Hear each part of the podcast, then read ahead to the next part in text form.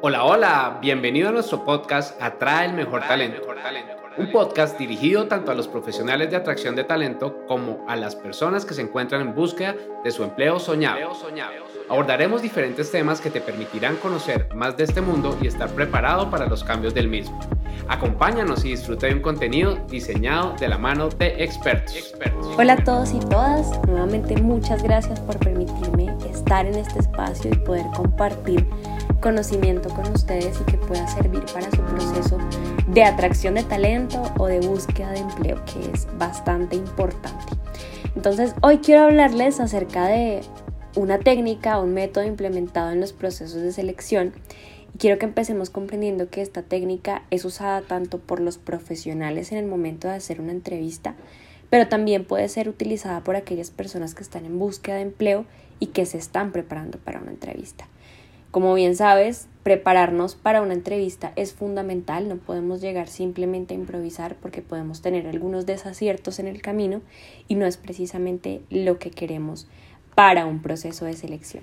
Entonces, esta metodología es la STAR, probablemente ya la has escuchado. Esta metodología es usada para comprender el nivel de desarrollo de una competencia, es decir, nos va a permitir como profesionales de atracción de talento, por ejemplo, conocer y comprender si realmente la persona cuenta con la competencia o si por el contrario debe desarrollarla, debe trabajarla, debe enfocarse en que esta competencia se fortalezca y así pues su trabajo pueda ser óptimo.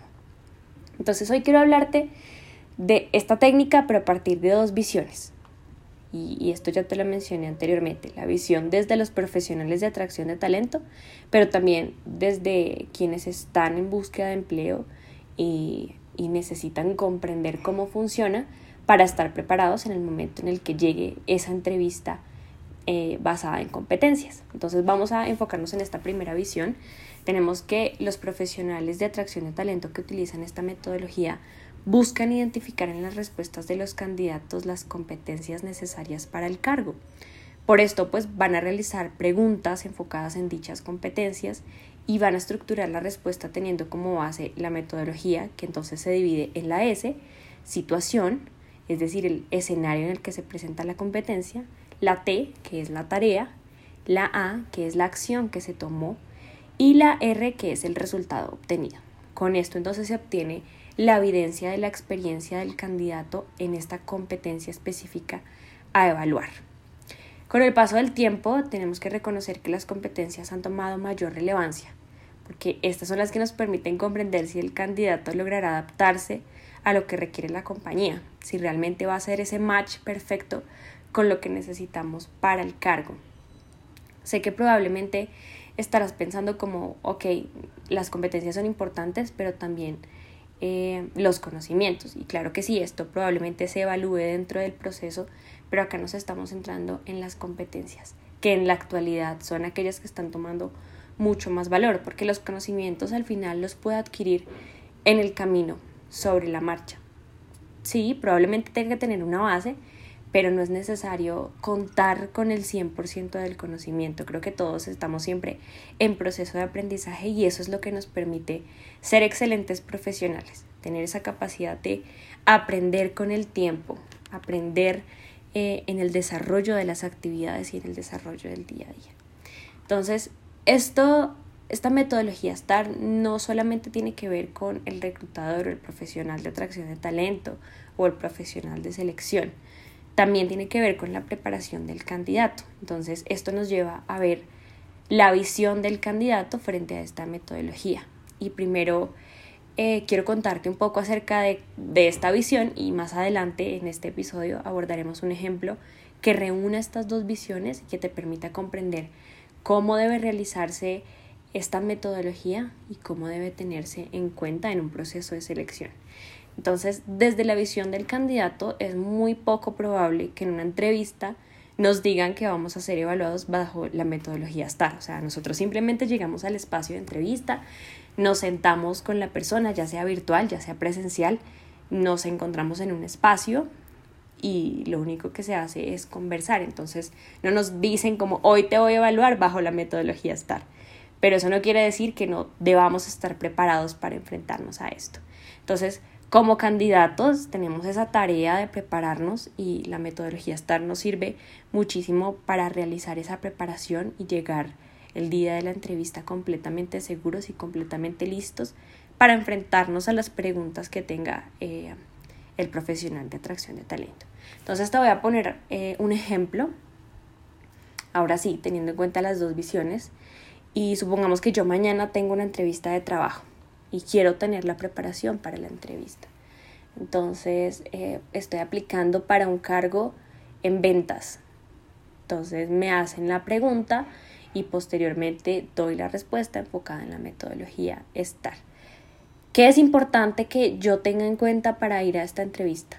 Que primero estas preguntas no van a surgir de la nada, estas preguntas que me van a hacer seguramente ya están estructuradas para identificar el desarrollo de la competencia y por eso me voy a preparar a partir de la metodología STAR. Entonces, muy sencillo y muy claro, lo que tengo que tener en cuenta es que debo empezar planteando una situación, una situación en el pasado, una situación que yo haya vivido dentro de mi carrera o en el transcurso de mi carrera y a partir de ahí mencionar las tareas que tuve que hacer en esta situación, las acciones que tomé y los resultados que obtuve. De esta manera genero como un ciclo completo de experiencia y para el, entrevistador será mucho más fácil saber el desarrollo que tuve dentro de esta experiencia. Entonces, el ejemplo que quiero darte con respecto a lo que te decía es el siguiente. Entonces, voy a aplicar un cargo de ventas, tengo la entrevista y la pregunta que me hace el entrevistador es, cuéntame de la mejor experiencia que hayas tenido trabajando en equipo.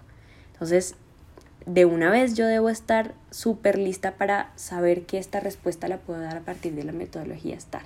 Entonces lo primero que debo hacer es plantear la situación. Por ejemplo, em, en mi anterior trabajo decidimos trabajar en equipo para lograr alcanzar el presupuesto de venta. Pues no nos estaba yendo muy bien en este mes, no estábamos teniendo los resultados que queríamos y necesitábamos hacer algo. Ahora debo plantear la tarea para esta situación. Esta tarea puede estar dada en términos de las funciones que yo tengo que realizar para conseguir eh, el objetivo. Entonces, continúo con el ejemplo. Em, cada uno de nosotros debía cumplir con X presupuesto de ventas mensual, pero las condiciones no estaban siendo favorables, aunque mm, teníamos citas con clientes y algunos negocios por cerrar, no nos alcanzaba para cumplir con este presupuesto de ventas. Y además yo me di cuenta que esto no solamente me estaba pasando a mí, sino que le estaba pasando también a mis compañeros. Ahora paso a la acción. Por lo tanto, em, cuando me di cuenta de esta situación, cuando me di cuenta que no solamente era yo la que estaba teniendo el problema, me acerqué a mis compañeros, conversé con ellos, eh, tratamos de ver en conjunto qué era lo que estaba sucediendo y decidimos en conjunto plantear un acuerdo, plantear algo que nos funcionara para que nuestro presupuesto se pudiera cumplir y además pudiéramos darnos cuenta qué era lo que realmente estaba pasando. Entonces lo que hicimos fue reunirnos, hablar acerca de lo que estaba sucediendo, miramos paso a paso cómo estábamos realizando ese proceso de venta, cómo estábamos realizando el acercamiento con los clientes, mejor dicho, tratamos de seguir el paso a paso que estábamos teniendo para llegar a, al fin de mes con el presupuesto que debíamos cumplir. Y ahí nos dimos cuenta que teníamos varias cosas por mejorar. Y acá pasamos entonces al resultado. ¿Qué resultados obtuvimos? Pues gracias a esto identificamos que teníamos una oportunidad de mejora porque nuestro seguimiento a los clientes no estaba siendo tan efectivo y teniendo esto como base y con el apoyo de todos estructuramos la mejor manera de lograr ese seguimiento de que a partir de una lluvia de ideas pudiéramos lograr recoger las mejores opciones, las mejores alternativas y a partir de esto crear una estructura única que nos permitiera tener ese paso a paso, pero mucho más estructurado y con mucho mejor alcance. ¿Qué obtuvimos todos como resultado? Pues aunque el resultado no fue el que esperábamos, no logramos cumplir con el 100% del presupuesto, pues sí llegamos al 90% y meses posteriores pudimos alcanzar ese resultado. Listo, con eso terminamos el ejemplo y lo que quiero que tengas acá en cuenta es que siguiendo cada uno de los pasos de una manera ordenada, yo puedo dar a comprender completamente cómo viví la situación, qué hice y cuáles fueron los resultados. Si te das cuenta, el resultado no tiene que ser positivo. El resultado simplemente es un conjunto de acciones que se tuvieron en cuenta en el pasado para llegar a un final y que con el paso del tiempo va llegando a, a, un resultado mucho mejor. Pero ¿qué nos dimos cuenta acá? Que efectivamente tuve la capacidad de unir a mi equipo, de unir a mis compañeros y aunque no era obligatorio que lo hiciéramos, pues fue la alternativa que encontramos y que además ayudó para que se lograra ese resultado esperado que me parece que, como lo mencioné en el ejemplo, pues estaba haciendo al final lo que se requería. Entonces, claro, en ese mes no se logró llegar al 100%, pero en equipo después todos lo alcanzaron y, y se obtuvo el resultado que se esperaba. Entonces, en las entrevistas normalmente nos van a hacer diferentes preguntas enfocadas a diferentes competencias de trabajo en equipo, liderazgo, comunicación. Y acá lo importante es poder traer a la entrevista esas experiencias que hemos tenido en el pasado. Acá quiero que sepas que no solamente puede tener relación con una experiencia laboral. Por ejemplo, si es tu primer empleo, puedes hablar acerca de situaciones que hayas vivido en la universidad o hasta en el colegio, por ejemplo, situaciones en las que esta competencia o estabilidad fue la protagonista y que a partir de que teníamos esto se logró cumplir con lo esperado, bien sea al 100% o bien sea un avance, pero gracias a la habilidad logramos salir adelante.